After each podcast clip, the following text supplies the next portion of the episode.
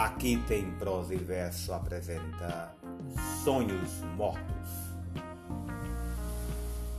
Tive sonhos azuis na mocidade que vinham como pássaros em festa encher meu seio um canto de floresta de gratos sons de viva lacridade.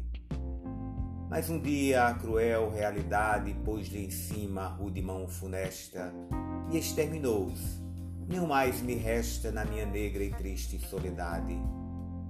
Hoje o meu ser inerte, mudo e frio se converte em túmulo sombrio por sobre o qual gementes e tristonhos. Alvejantes fantasmas se debruçam.